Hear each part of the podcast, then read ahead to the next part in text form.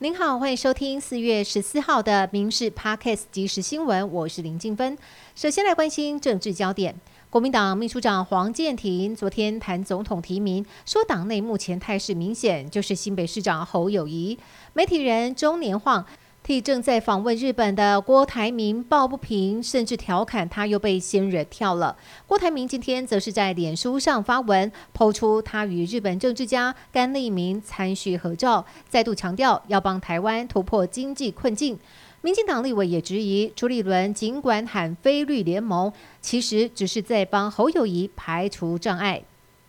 中国环台军演结束之后，动作频频。解放军东部战区官方微博晒出大内宣影片，当中放入了前总统马英九他在访中时向南京中山陵的国父像献花的画面。民进党团召开记者会，指出马英九祭祖、划设禁航区、贸易壁垒调查都是对台统战工具，呼吁中国要有大国样子，不要借小动作霸凌台湾，让国际讨厌。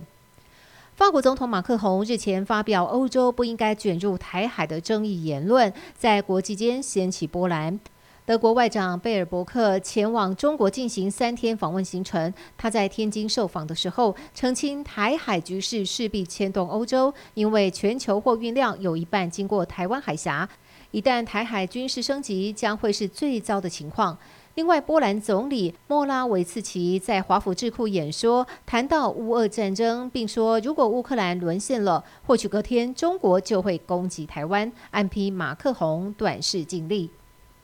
台南学甲去年发生震惊社会的八八枪击事件，台南地检署历经五个多月的调查，今天侦结绰号“昂姑”的洪正军。涉嫌教唆孔祥志犯案，学甲慈济宫董事长王文宗疑似资助洪正军在中国藏匿。本案总共有八个人被检方依照违反枪炮弹药刀械管制条例以及刑法恐吓危害安全等多项罪名提起公诉。今天您有觉得天空灰蒙蒙的吗？最近沙尘暴侵袭中国北方，周边的日本、韩国、台湾都受到波及。沙尘暴的问题能否根治？中国中央气象台专家桂海林却语出惊人，说沙尘暴不需要根治，因为对全球生态系统还是存在一些有利的地方。桂海林并未说明沙尘暴确切的有利之处，但是他的言论已经引发争议。更被讽刺，在中国做专家已经不必读书。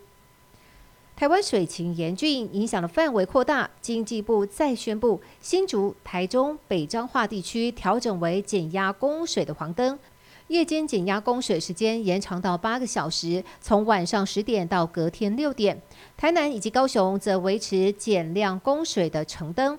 另外，每个月一千度以上非工业用水户、泳池业者等，四月二十号开始节水率由百分之十提升到百分之十五。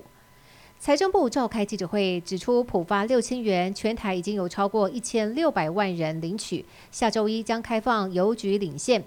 而为了疏解人潮，十七号到二十二号采取分流措施，周一、三、五开放身份证尾数单号民众领取。周二、周四、六则开放身份证尾数双号的民众领取。